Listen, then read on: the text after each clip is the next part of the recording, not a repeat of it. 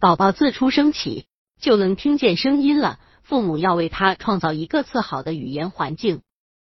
不要以为宝宝听不懂就不和他说，而是要随时随地多和宝宝说话，看见什么说什么，做什么说什么，不厌其烦的告诉宝宝身体各个部位、餐具、食物、室内的家齐物品、房子的七个部分、外儿的花草树木的名称以及亲人的称谓等。宝宝的大脑就像一台电脑一样，将大量的语言信息储存起来，以备今后用。百度搜索慕课大巴，下载更多早教资源。在和宝宝讲话时，父母要用速度较慢、简单的、带有夸张性质的特种婴儿语言。也许大人听起来很可笑，可是宝宝喜欢。平时多给宝宝唱歌、听音乐，古今名曲，特别是莫扎特、舒伯特的曲子，优美动听，可以提高宝宝的假伤。儿歌。简单而富有童趣的故书也是宝宝非常喜欢听的。这时的宝宝虽不会说，可都记在心里呢。当宝宝能发声时，妈妈可以模仿宝宝发出的微吵呀呀的声音，说不定宝宝会喊你一个开心的笑呢。在宝宝开始医学说话时，家长要经常用夸大的口型、清晰的发音，面对宝宝教他模仿，特别是对发音不清楚的宝宝更应这样做。为了让宝宝开开眼界，爸爸妈妈可以常带着宝宝到户外。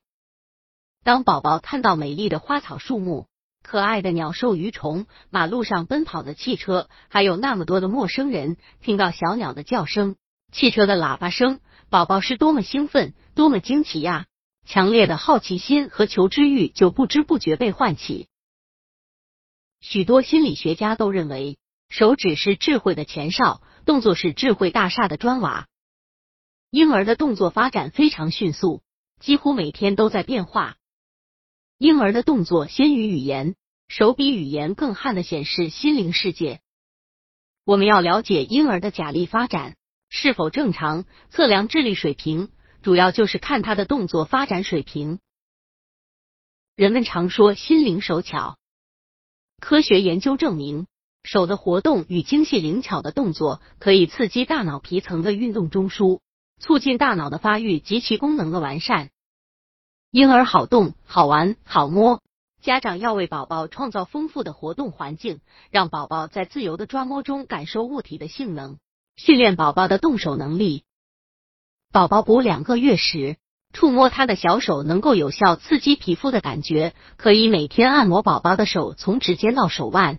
屈伸手指，三四个月起，宝宝会抓物了，父母就可以用玩具碰宝宝的小手，在小床上挂玩具，让他练习抓握。这时的宝宝会拿摇玩具摇晃、敲打、摆弄，在操作中认识物体的大小、颜色。七八个月以后，宝宝的双手逐渐协调，可让他练习拿小东西、撕纸、抓糖果、滚球，教宝宝做一些简单的动作。如来客人了，让宝宝拍手欢迎；客人走了，挥手再见。九十个月的宝宝就可练习拨点纸、拿饼干、摆弄一些小盒子、小瓶子，练习取放东西。